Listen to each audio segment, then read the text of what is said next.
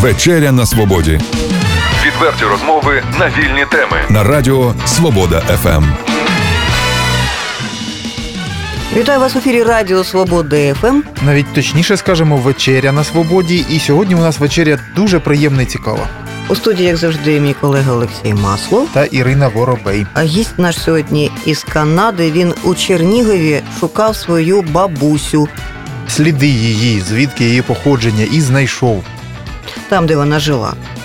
І е, чим іще цікавий, ну всім практично, у різних відношеннях цікавий наш гість, е, він мандрівник, е, він об'єднує в собі е, за походженням різні нації. Він медик за фахом, тому, тому ми про все це зможемо поговорити. Ну тобто, дивіться, виходить так: бабуся у нього була українкою, дідусь поляк, мама іранка, здається, так. А батько, а, батько. А хто батько? Straight by bicycle. Father? Uh, my but, but uh, he was born in uh, Urģirs is a Niem- Niemcy. He was born in Germany after the war. Батько народився в Німеччині після війни. Тобто, за великим рахунком, батько німець. So And- your father is German. No, because he was born in a camp, in a refugee camp, so he's Canadian. He was, uh, почнемо спочатку. Як познайомилася ваша бабуся з дідусем? І де? okay, so they met. My grandfather was from uh, Poznan in Poland, and during the war, uh, when the first, Його дідусь був з Польщі, and he was captured when Germany invaded Poland. і його е, забрали в полон після того, як німці прийшли до Польщі. And they sent him to a camp in Germany. І його відправили до лагеря в Німеччині. Тобто дідусь був військовослужбовець, правильно, військовий? Yeah, he was a soldier. That's why they captured him. He was fighting on the front lines. And a bomb had fallen, and he went with him and uh, six of his friends from the town. And all his friends got killed. He was the only person that survived from the bomb attack. Він був е, в таборі і упала бомба. З ним, було ще шестеро людей, які загинули. Тобто він був єдиний, хто вижив під час бомбардування. Це було, напевне, на початку Другої світової війни, правильно ми зрозуміли? Just when they first started invading in 1939, the first invasion of Germany to Poland. 1939 році. То одразу як почалася Друга світова війна. Ми так добре розуміємо нашого гостя із Канади, Алекса, саме тому, що нам допомагає перекладач е, Чарівна Вікторія. Вікторія, про яку ми е, ледве не забули. Алексе, е, я а знаю. тепер ще ж трошки про бабусю. От про дідуся розповіли, а бабуся українка, правильно ми розуміємо? That, yeah, she's Ukrainian from Ch- uh, close from a small town near uh, Chernihiv. Uh, uh, it's Pa- Pavlov, Pa- Pavlovka. Вона з маленького містечка біля Чернігова з Павловки. grandmother ended up on this uh, this prisoner camp because uh, they sent her uh, as a worker because I guess at the time they were sending a lot of uh, um, a lot of people from Ukraine uh, to work on the farms in Germany. So they А, тобто баб- бабусю відправили працювати на, на ферму, оскільки на той в ті часи багато людей з України відправляли до Німеччини саме працювати. Остарбайтери так називані, так звані, так? Yeah, and uh, basically, when she was on this this farm, my grandfather was in the same camp as her, and uh, that's where they met. And then they got married afterwards, um, and then they moved. And then from that, my pa- grandparents had to decide if they would move back home or they would move somewhere else. And the problem was at the time, from what I understand, is the uh, the communists had taken over Poland and Ukraine, and a lot of people that were working on the camps in Germany would come back, and then they would be sent to camps in, uh, I guess, in the Soviet Union. So they didn't want to risk that, so they decided to go to uh, Canada. Після того, як вони зустрілися, вони одружилися, і виникла проблема з тим, куди ж саме їм їхати, оскільки союз розповсюджувався, і тому вони вирішили саме переїхати до Канади. That's basically that's their story how they met, and then they moved to Canada, and uh, yeah, they brought my dad there, and my aunt was born there, and then we were eventually me and my cousins were born there, and uh, Тобто ц- це є історія, і батька його забрали до Канади, там народилася його тітонька. Ну і родина продовжує жити в Канаді. Ви зустрічалися з родичами. Вони вас пізнали?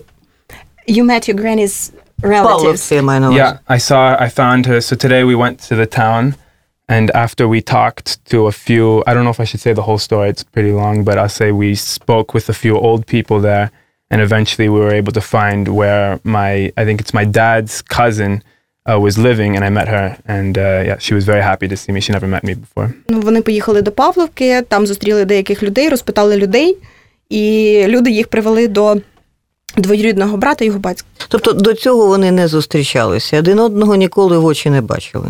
So before that you have never met each other?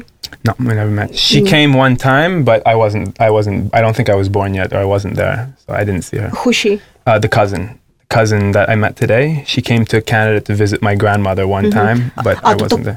е, кузена, яку він зустрів сьогодні, була в Канаді, приїжджала до його бабусі, але він її ніколи не бачив. А чому для вас важливо? Чому для вас важливо знати, де жила ваша бабуся? because I think that's part of uh, like as your roots where you come from. So it's very I don't know. It's interesting to travel different places, uh, but when you go somewhere where you're where you know where your ancestors came from, it gives has a, a deeper meaning and it. It uh, I don't know. There's something inside. It's something almost spiritual that. Uh, uh, has kind of significance. Дуже важливо знати, де твої корні, і взагалі дуже цікаво подорожувати, він вважає. І для нього дуже ще цікавішим є подорожування в ці місця, звідки походять його корні.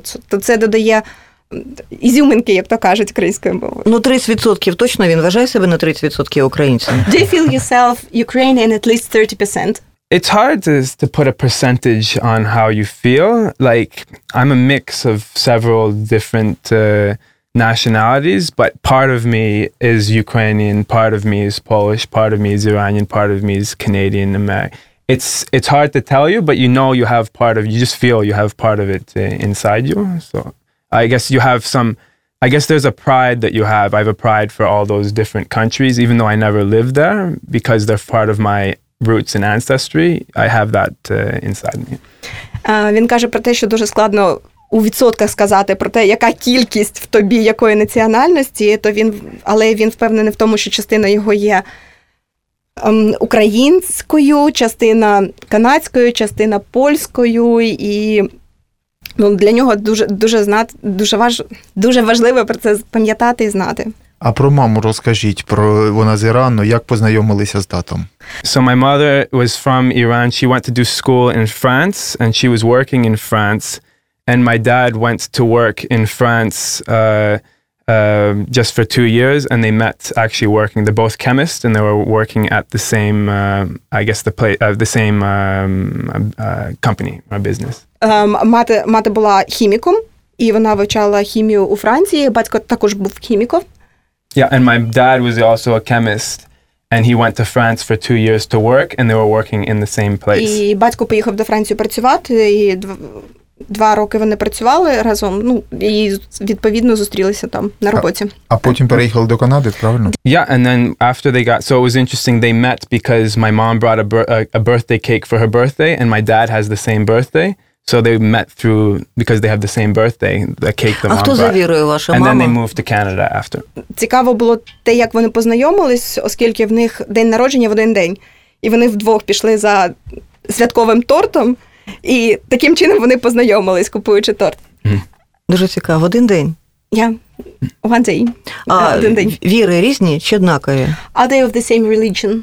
Uh, no, my parents are not very religious, but my dad, he grew up uh, Catholic, and my mom, she grew up uh, um, like uh, mu- in a Muslim family. So they don't practice, so- but they have that, those uh, influences. Батьки не дуже релігійні, але в принципі батько більш католик, като- е, а мати мусульманка.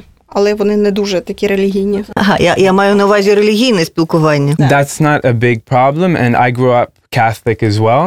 So uh, my mom didn't have a problem. She comes to church with us and everything too. Для них це не проблема. Він також є католиком, і мама також з ними ходить до церкви тут. А, І е, розкажіть ще, от до речі, я хочу звернути увагу наших слухачів, що вони напевне зрозуміли з нашої розмови, що багато із запитань е, Алекс е, розуміє навіть швидше, ніж ми встигаємо, ніж Вікторія встигає перекласти. Це тому, що він е, Українське коріння. Кров а- відчуває. А, а також, а також тому, що він, в принципі, вивчає ще й польську мову. От про це трошки скажіть. Наскільки ми знаємо, ви вивчаєте от ну, чотири мови е, більш-менш володієте, якими краще, якими менше. От розкажіть про це, про те, якими мовами ви розмовляєте і володієте. So I know English because I grew up in Canada and actually grew up near Philadelphia in United States. And Я знаю англійську, оскільки я народився і жив в Канаді і також працював в Сполучених Штатах. and uh, I know French because I moved to Quebec in Canada, and in Canada they speak uh, French. Я знаю французьку, тому що я переїхав в Квібек, а в цьому штаті спілкуються французькою мовою. hmm Um, from I know Farsi because my mom's from Iran, so I've been for the last few years because it's only been since 2008 that I've been trying to learn all these languages and about my roots. So in 2008 I started learning uh, Farsi, and now I speak so I could speak with my grandparents. Угу.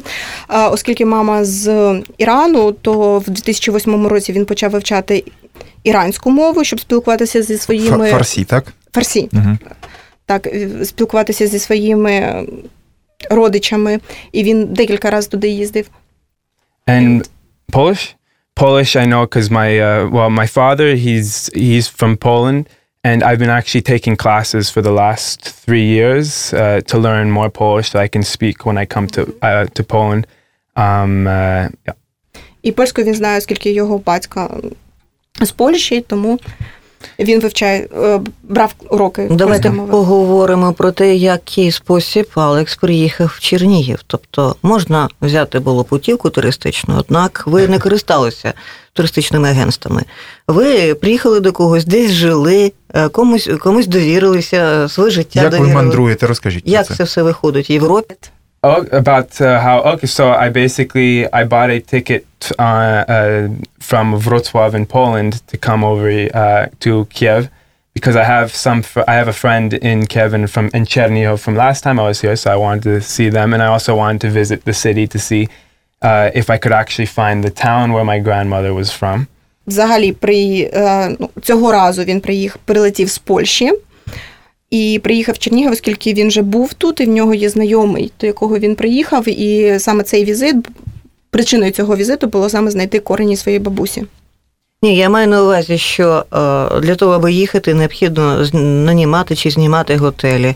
А розуміти, де я буду жити і який спосіб я буду жити. Алекс, е, як вирішував ці елементарні проблеми? Uh, generally, when people travel, they need to know where to live and how to get to different places. So, what was the way of solving these issues? Oh, so I usually I did wasn't very organized, but I was able to do. I use this thing called uh, couch surfing, and it's I like it because you get to f- meet local people when you're traveling to different places. Е, Він скористався такою послугою, якщо можна це так назвати, як каучсерфінг. Е, Ти з- ем, живеш у людей, і таким чином можна зустрічатися з людьми, знайомитися і спілкуватися. Now, so I met uh, a, a very good host in uh, Kiev, and I was there the last few days. And from Kiev, I was able to uh, find people in Chernihiv who were willing to host. I told them that I was looking for the town where my grandmother was from, and they were very uh, enthusiastic about helping me uh, find the town. Угу. Тобто він спочатку зупинився в Києві у знайомого, пробув там три дні, і йому допомогли знайти тут е, людину в Чернігові, в якої він може Ну це ж зупинитися. е, небезпечно. Можна потрапити на злодія, який забере ваш закордонний паспорт і ваші гроші, які ви привезли з Ірина, не, не лякай гостя, слухай. Uh, it's dangerous to travel in such a way because you can go to a person who can take your passport and you can be left without passport money. It could be that's possible, but you have to know you have to know people. I've done it a lot, so and I'm very good at I'm pretty good at judging people. It could happen, but you have to just have good, I guess, uh, good senses about it. Угу. Тобто він говорить про те, що це таке може трапитись, але в принципі треба знати людей, оскільки він багато подорожує, то він вже орієнтується в людях і він, начебто, відчуває людей. А ще крім того, я так розумію, що от у цій мережі спілкування, так е, ну напевне ж люди між собою спілкуються за допомогою мережі інтернет, правильно ми розуміємо.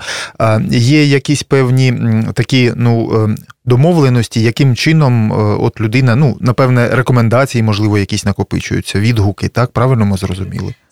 Like for you asking me how to. Yeah. Well, this website I use, I, I usually look at. They have references, so it's important. wh- what is, what is the site? Where can you It's find called the information? couchsurfing.com. And uh, Сайт називається couchsurfing.com. mhm. and uh, you usually look at the references and make sure that they're positive. If there's any negative references or whatnot, uh, it should give some. Uh, and you have to read the negative references too, but uh, look at the references first. Зазвичай ти проглядаєш рекомендації або відгуки людей про інших, і бувають позитивні і негативні, але все ж таки ти більше е, обираєш ті, які є позитивними, скажімо так. Алекс медбрат. Я, ми знаємо, що в Канаді дуже розголужена, дуже сильною є медицина.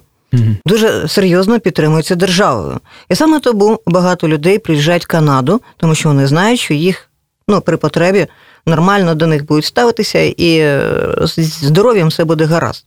Розкажіть, як існує медицина в Канаді? І про свою роботу. І про свою роботу. That's a very big question to ask, but uh, uh, I would basically say it's a public healthcare system.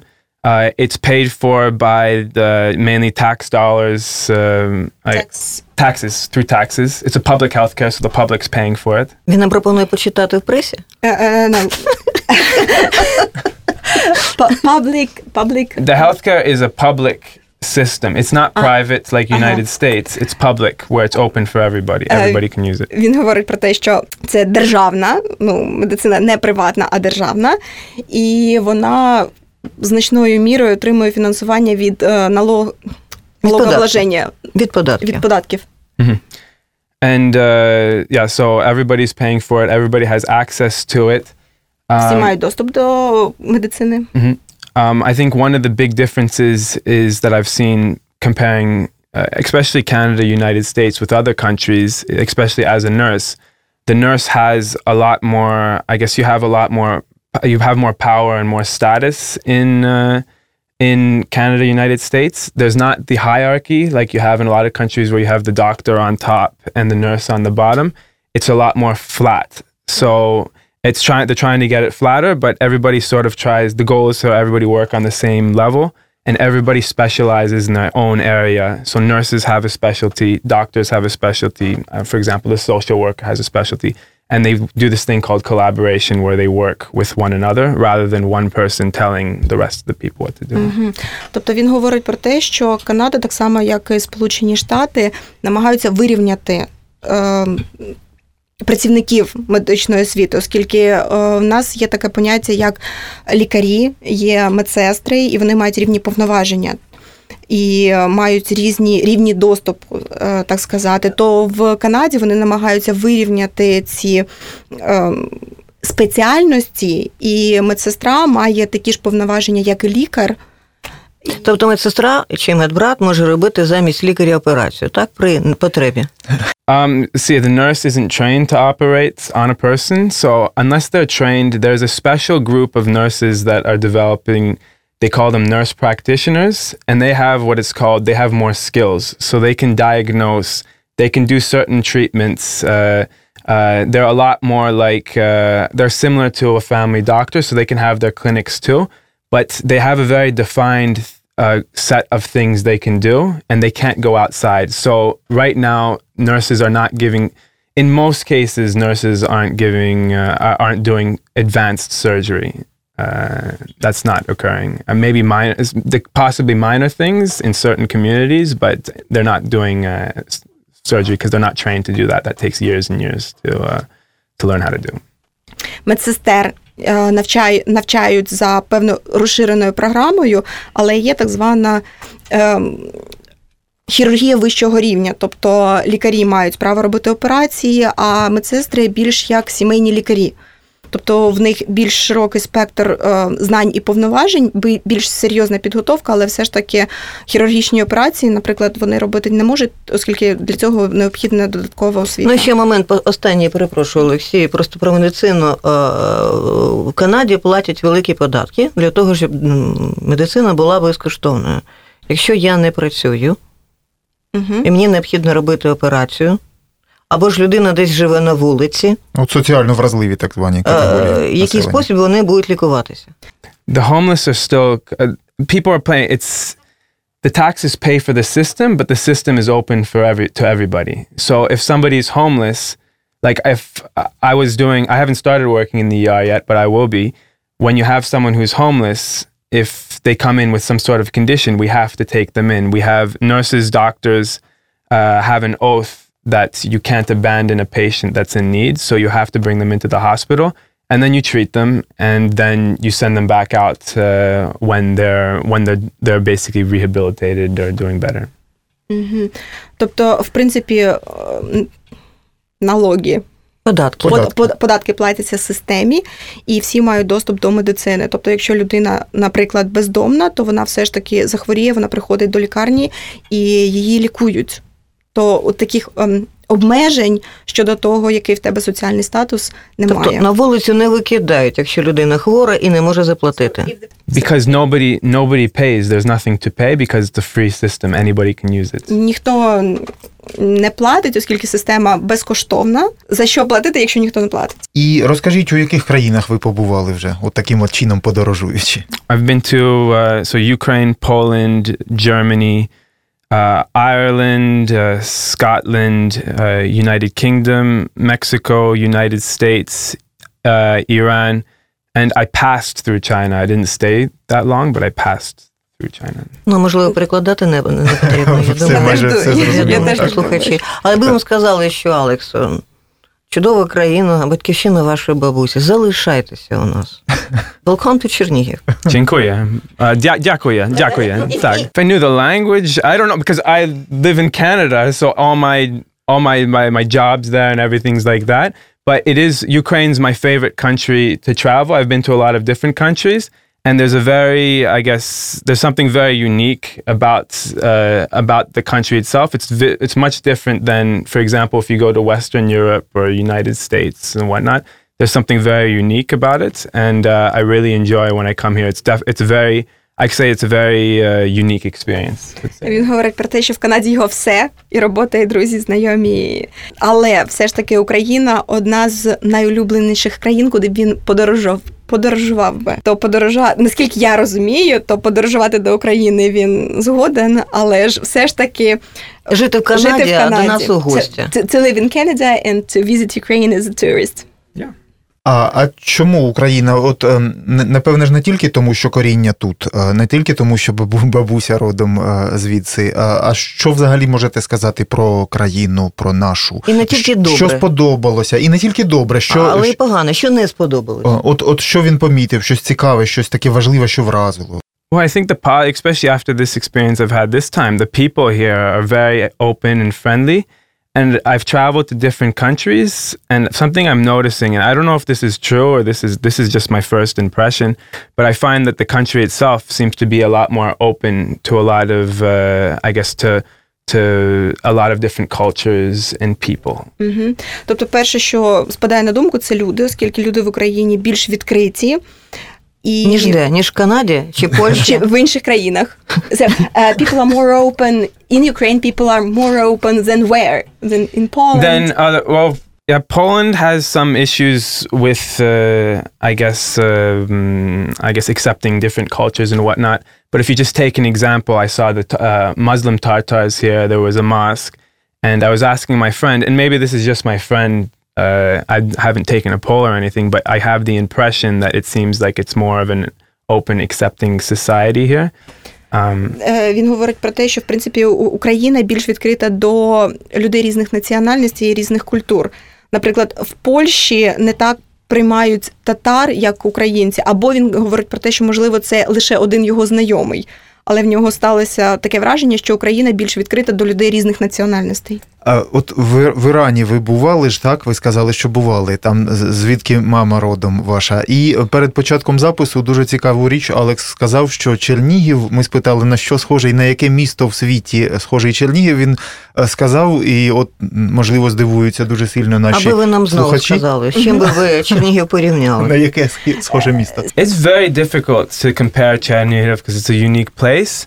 But Д- the- д- Дуже складно порівнювати Чернігів, оскільки він унікален. hmm But I would say if just on the way that it, the visual aspect, what it looked like, Але якщо говорити про візуальний аспект, тобто на що він схожий, I'd say maybe either uh, Lublin in when I visited in 2009, або Люблін, який я відвідував у 2010 році. Or uh, maybe Tehran uh, when I visit Iran, uh, uh, when I visit in Iran too. It's it's similar. А, to а чому з Тегераном ви порівнюєте Чернігів? З чим ви схожі? Why, Я why do на you голову не compare налазить. Чернігів with Tehran? Because it's quite It's confusing. different. Yeah, it is. But I'd say maybe uh, the mix of ve- like as you have older vehicles here and newer vehicles. I think the thing is is uh, um, uh, Chernihiv or Ukraine is uh, is shifting from where they were closer with. Uh, I guess the communists or with, with Russia, and now they're shifting to Europe. So you have a lot more newer goods coming in.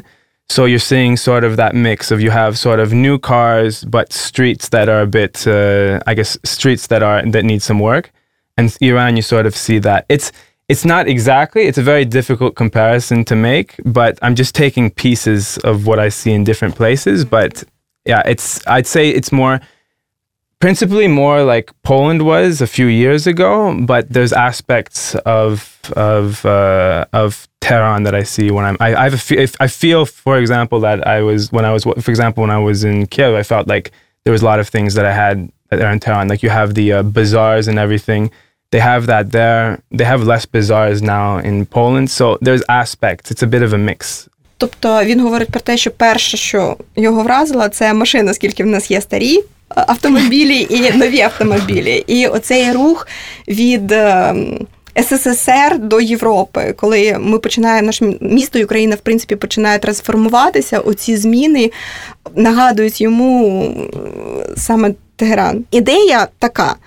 Суть в тому, що ми змінюємося, і а, каже ще дороги. Да? Те, що починаються ремонтуватися дороги, тобто оці, оці зміни, які відбуваються зараз, рух до Європи. Тому він каже, що це дуже таке далеке порівняння, тому що дуже складно знайти місто, яке схоже на Чернігів. А ще про Іран, будь ласка, скажіть. е, Ну, ми, ми всі знаємо з міжнародних новин, так що е, от ну складний діалог е, у е, західного, особливо світу з Іраном, є певні складності, так, політичні е, і так далі. Зараз, ну от як ваше враження, не відчуваєте ви от цього, ну, якогось певного там непорозумінь між, між країнами? е, Ну, іншими Америки словами, і Європа Європи. розуміє те, що відбувається в Ірані. О, так, тобто наскільки вони знають, от ну е, зрозуміло, для Алекса це наполовину рідна все-таки країна, звідти мама походить, так? А от е, бар'єр ось цей є, як він відчуває, бар'єр між е, західним світом і Іраном, як йому там легко, комфортно чи ні? I don't know the attitude in the sense. It's, I think the tricky thing is, and you see this sort of everywhere that you travel. People in general, everywhere you go at the base, are very the citizen, average people are very similar. I think it's what's different is when you get politics uh, involved, and that's where there is a source uh, of conflict. So yeah, there is a source of conflict between the West at certain times and well, a lot of times, and Iran. But uh, if you go on the ground and you're there meeting the people, the people are like the people here, very open, uh, very ha- happy to help you when you're when you're traveling or whatnot. They'll give you food. I feel the way I was treated here, it's the same way that I'd be treated uh, over there. And it's the same thing. People in big cities, so you probably get that here. People in big cities tend to be more, I don't know, individualistic, and uh, but people in the country, sort of like here in Chernihiv, are a lot more. They seem to be more open, or at least that's my impression. Open, hospitable, uh, kind, and things like that. And you sort of see that everywhere in the world. So I see that in Iran. I see that here in Ukraine. I see it when I'm in, in Poland, uh, uh, in France, uh, everywhere. Якщо загалом передати ідею, він говорить про те, що якщо говорити про політику, то звичайно є складнощі, є проблеми. Але він більше акцентує на подорожування, і якщо ти подорожуєш і приїжджаєш на ту землю, тобто ти знаходишся фізично на території Ірану, то в ставленні людей до тебе. Таке ж саме, як і ставлення українців, наприклад, таке ж саме ставлення як європейців. Тобто люди достатньо відкриті, і якщо не говорити про політичні аспекти життя, то великої різниці немає. Дивіться, мене от цікаво, чи встигає Алекс читати газети, там бувати в інтернеті і взагалі дивитися телевізор? Чи знає він канадієць все ж таки, що відбувається в Україні, як канадці ставляться до тих подій, які відбуваються в Україні? It's a good question. So I don't follow super close, but I was because it was my uh, like this is the country my grandmother came from. When you had the uh, was it the the Midan uh, the the the revolution there, uh, I was look I was reading a lot about that. I was talking about it with my friends. Uh, I was talking about it with my friends here in Ukraine too. Оскільки його бабуся з України, тобто Україною він цікавиться, тому він слідкував за подіями, які відбувалися на Майдані. Він читав пресу і, звичайно, зі своїми друзями він обговорював проблеми, які, з якими зустрічалася Україна. Ну і як Щас- ставляться канадці? So uh, we read that. Um, it's tough in Canada because there's a lot of cultures there. So you have there's a lot of pro-Ukrainian people and pro-Russian. You have both people living in the same country. Uh, but uh, generally, I think, and this was when Stephen Harper was around, he seemed to be a lot more uh, pro-Ukrainian uh, nationalist. And I think uh, my family even got, uh, I guess, a bit into the the argument as well. But it's, uh, yeah, I think Canada. If we just go just for Canada in general, they seem to be a lot more supportive of supporting uh, Ukraine in this. Uh, I guess there's a transition as they get uh, closer to Europe. Що оскільки в Канаді дуже багато людей є як проукраїнські, так і ті, хто не підтримують Україну. Його сім'я, його друзі більш проукраїнські, тому е, його враження, що більше все ж таки канадці знаходяться на, на стороні України. Так само, і як і Європа підтримує Україну. Ну, давайте про вашого прем'єр-міністра поговоримо. Якщо ви не хочете про українців, то давайте про, про канадців поговоримо. Let's talk about your prime minister if you don't want to talk about Ukraine. Yeah, yeah. Полюбляє шкар, е, шкарпетки, так, різнокольорові. Your prime minister likes um, colorful socks. I, oh yeah. Окрім того, він ем, дуже демократична особа. Останній раз, наскільки я пам'ятаю, він забіг просто коли фотографувалися випускниці школи. Для нього це нормально спілкування, постійне, просте спілкування з людьми, простими людьми в Канаді. От ви, власне, пишаєтесь своїм прем'єр-міністром? Випускники фотографувалися. Він пробігав, просто вбіг. Know.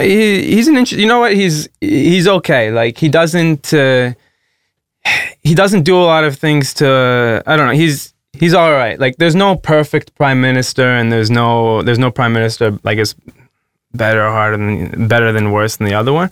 But I don't know. It's a tough question. You know, like uh, he's good. You know what? He's okay. My only issue with the prime minister here, and it happens, and this isn't just in Canada. It's like you're seeing it in a few other countries is that his his father was also prime minister. And i think that's sort of just it makes me it doesn't make me worried but it, it makes me sort of think of what's happening to democracy when you have for example in canada 32 million people and uh, you're always having i guess you're having the uh, a one family coming through. He's qualified he's a nice guy he's good but there's other qualified, nice, and good people too. And I think you're really in like a rich democracy. You want to have that mix uh, uh, of candidates that step forward. But you know, I don't have a huge problem with him. He's he's satisfactory. He's okay. Like А, Він гото- говорить про те, що в принципі він нормальний. Єдине, що його трошки а, смущає, це те, що його батько також був прем'єр-міністром, і це сімейна справа. Тому він говорить про те, що він кваліфікований, але є достатньо кваліфікованих людей, які також можуть займати цю е, посаду, і його бентежить той факт, що е, чому б іншим людям, які є достатньо кваліфіковані, не займати цю посаду, і що ось ця сімейність, сімейна традиція може продовжуватися. О, ну, ми можемо сказати, що у канадців дуже такий, ну як сказати, раціоналістичний підхід до політики з з точки зору здорового глузду. Можна тільки вітати. Наш співрозмовник ще й видатний мандрівник не тільки іншими країнами, а й по самій Канаді. І він може судити про Канаду всю, тому що він, от давайте почнемо з цього. Ми знаємо, що ви е, подорожували велосипедом е, своєю країною Канадою і проїхали багато, практично всю країну. От розкажіть. so, uh, this was in 2013. So a few years ago, I did a bike trip from the east coast, St. John's, Newfoundland. That's the all the way out east of Canada, all the way to um, uh, Port Renfrew, uh, British Columbia, all the way to the west, so coast to coast, from the Atlantic Ocean to the Pacific Ocean. У 2013 році він подорожав з Східної Канади східної до західної частини до узбережжя. Британської Колумбії, тобто до, до західного узбережжя. Так. Так, And uh, yeah, I passed through all the provinces. Uh, I'd say the most beautiful for nature was in British Columbia. Uh, the second most beautiful I found was uh, Newfoundland. Nobody really visits Newfoundland, but also very rough, rugged terrain. The people are the kindest out east in Newfoundland, and as you get out, uh, get towards the center, they're okay, but the nicest people are all the way out on the east coast. And uh, I guess relevant here, there's a lot of, it's interesting if you go to Manitoba or Saskatchewan, because there's a lot of Ukrainians that immigrated there since I think the 1890s. Uh, there's there's villages where they actually have the Ukrainian flag and the whole town. Uh, Він, мабуть, there's про Ukrainian діаспору говорить, uh, українською towns говорить. out there. Um, most beautiful part of Canada for the, if you like mountains and forest and everything, it's the west coast, Vanc- uh, British Columbia. най, найкрасивіша частина, якщо вам подобаються гори, це західна частина, це Британська Колумбія. Uh, second most is all the way east in Newfoundland. А, друге це на сході. Um, uh, and I find the people, in my opinion, from my experiences, the people are very kind uh, out on the east coast in Canada. І на його думку, це його власне враження, що найбільш добрі, найкращі люди знаходяться саме на сході. Kindest, but they're nice everywhere, but that's where they're nicest. Вони гарні по всій країні, але найкращі, найбільш приємні там на сході. And in the center of the country, this is probably relevant for you, well, in, relevant here. There's a lot of Ukrainian immigrants that moved there uh, to work on the farms. So there's whole towns that are Ukrainian. They actually have Ukrainian flags at a lot of places, and that's interesting. В центрі країни є грома... е, українські громади, оскільки люди переїжджали туди працювати на фермах, і там є навіть цілі міста, де живуть українці. Ну, все ж таки, які кліматичні умови е, в Канаді? Чи схожі вони з тими, які в Україні? І друге, е, Канада багатонаціональна. Там дуже велика діаспора китайців, наприклад, зокрема. Е, І, до речі, чогось дуже китайці їдуть останнім часом до Канади. Яка ситуація на сьогоднішній день?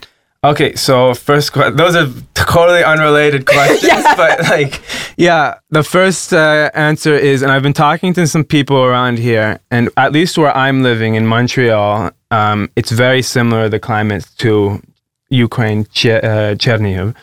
Um, uh, it does it goes around I think average minus 15. Um, there's about what is that? Maybe one meter, one meter and a half of snow uh, in the winters and the summers it's warm it's humid it's it's hot Е, Якщо говорити про саме ту частину, де він живе, то погода дуже схожа з Україною, оскільки в них звичайна зима, така як в Україні, десь в середньому температура м, 15 градусів нижче нуля, і в принципі до метра снігу випадає. Влітку така ж температура, як у нас, десь 20-25 градусів. So very similar um, for in terms of chinese people that's an interesting question there are a lot of uh, uh, people from uh, i guess asian nations uh, i guess china china is one of them vancouver has a lot of uh, chinese immigrants uh, um, Toronto as well, Montreal. It's pretty much everywhere you go. They're they're one of the biggest, I think, if not the biggest, my minorities coming into Canada And uh, yeah, you find a lot of sections of the city where it makes you feel like you're in China. Um, I was in Richmond, uh, uh, Vancouver, um, a few years ago, and I, I think I was the only non-Chinese person there. So it was it was interesting because uh, you don't see that everywhere in Canada. Б- а, Багато китайсь- китайців іммігрують до Канади. В більшості це великі міста, такі як Торонто, Ванкувер. І в деяких містах навіть е, можна почути себе, почувати себе як у Китаї, оскільки там дуже багато китайців. Це не заважає канадцям. I don't think they have a problem. Uh, in general, uh, Canadians are very open to uh, immigration. You have you have some like everywhere. You have people that m- maybe they're not o- completely open to the idea, but in large majority of Canadians, they believe that, uh, and this is my opinion. uh, You can ask a few other ones, but this is my general perception: is the large majority of Canadians uh, uh, realize that Canada was is a nation of of immigrants. Um, everybody except for the Native Americans have come there in the last uh, 300, uh, 300, 400 years, and they're and they're very open to continuing uh, continuing having that, whether that it's Chinese people or Ukrainian people or people from Syria or people from uh, um, I don't know Germany. Uh, they're very open to having uh, people from other nationalities come. Ну, він говорить про те, що в принципі канадці не вважають це проблемою, оскільки канадці дуже відкриті люди, і відкриті люди для іммігрантів, і іммігранти з багатьох країн е, живуть в Канаді, і це його власна думка, що з цим жодних проблем немає, і це нікому не заважає. Наступна подорож Японія, Мексика, Бразилія, е, чи можливо це якісь країни Африки. That's a good. I don't usually plan. I, I like traveling to places where I know people, so usually that's where I go. But I'm going to start working, and um, I might do small. I don't think I'll ever have a chance, or if not a chance for a while, to do a big trip like this. But maybe small trips, like one week, two week, to to small areas. Е, Він не любить планувати свої подорожі, тому він не знає, куди він поїде наступного разу. Але в принципі він йому подобається більше подорожувати в ті країни, де він вже був, де він знає людей. І після цієї подорожі він планує почати працювати. Тому наступна подорож, можливо, буде вже не така е, довга, як ця подорож. І десь наступна подорож десь тиждень і два, тому він ще не знає.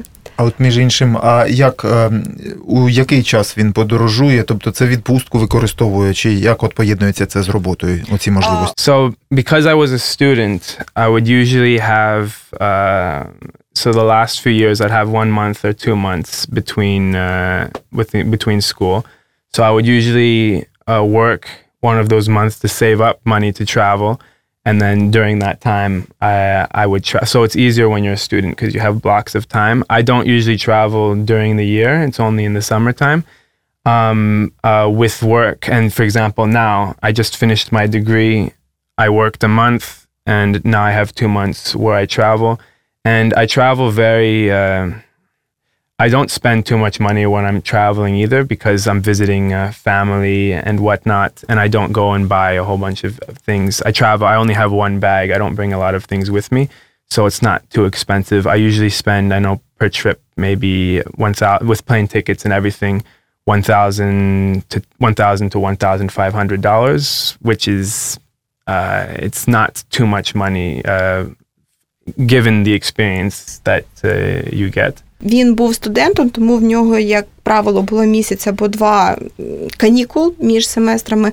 Тому він, як правило, користувався цим часом, але зараз він планує працювати, почати працювати, тому він вже не знає, як буде з наступною подорожжю, оскільки він е, е, зупиняється, ну, подорожує завдяки цьому коуч серфінгу, то він зупиняється у сім'ях, тому подорожі не вимагають Не- від не такі багато затратні. не, да, не такі затратні. І відповідно в середньому в нього займає десь е, він витрачає десь тисячу або півтори тисячі доларів на за поїздку, і для канадця це не дуже великі гроші. Ну, сьогодні, завдячуючи Алексу, ми з Олексієм, принаймні я зрозуміла, що необхідно, по-перше, вивчати англійську мову, аби е, повністю розуміти, що говорить людина. Ну, А по-друге, І не е, тільки англійську. І не, не лише англійську, а по-друге, така була екскурсія Канадою. І не лише Канадою. Ми більше дізналися про інші країни. Це чудово. Приїжджайте до нас знову. Дякую. Дякую. І е, гість нас щиро вразив, і вся ця розмова. Я думаю, що всі слухачі з нами погодяться, що ми побачили і почули, що все-таки переконалися, що світ великий, різноманітний, відкритий, що люди в більшості країн відкриті до спілкування. І ем, мене вразило те, що от саме коли ми задавали питання про про ризик, наприклад, або про якісь проблеми, то от тоді е, Алекс е, посміхався або сміявся відверто. Тобто людина така ну, смілива і відкрита у спілкуванні. Це. Алекс, а прізвище ще раз нагадай. Макджинський. Макджинський. Так. І допомагала нам перекладала сьогодні чарівна Вікторія, так? Дякую. Ще приходьте знову, приводьте гостей і перекладайте нам. Дякую. Дякуємо. Дякуємо. Дякую.